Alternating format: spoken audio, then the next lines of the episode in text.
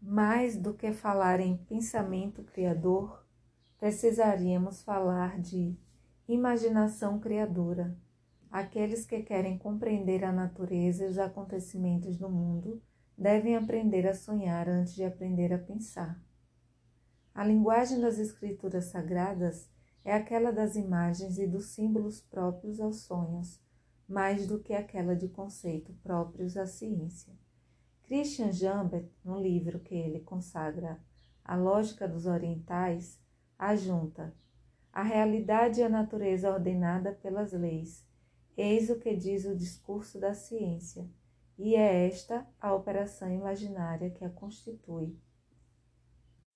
Vê-se bem que seria preciso abordar o mundus imaginalis, seguindo o mesmo método, na mesma perspectiva Trata-se de um modo de fazer o elo, construir o sentido, um modo de interpretar, mas que não repousa sobre o mesmo fundamento da ciência.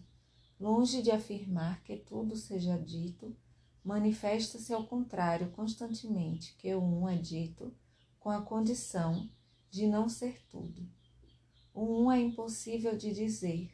O que se revela é a falta de toda a realidade a preencher o desejo do um o mundo dos imaginales é o lugar onde o que se diz não é o tudo, mas a falta, o desejo.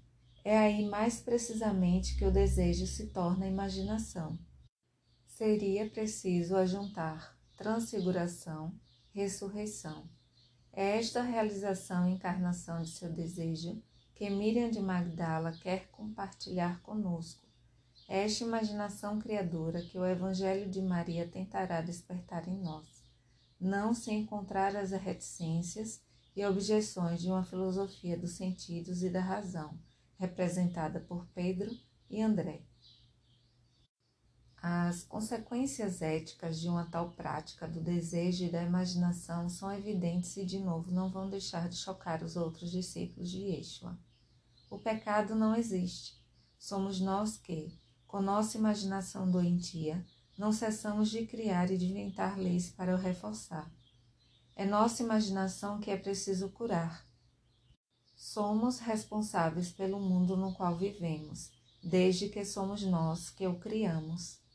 Nossa falta de imaginação esclarecida fecha-o-no no ser para a morte, nos encerra nos limites onde nosso coração e nossa inteligência ficaram aprisionados.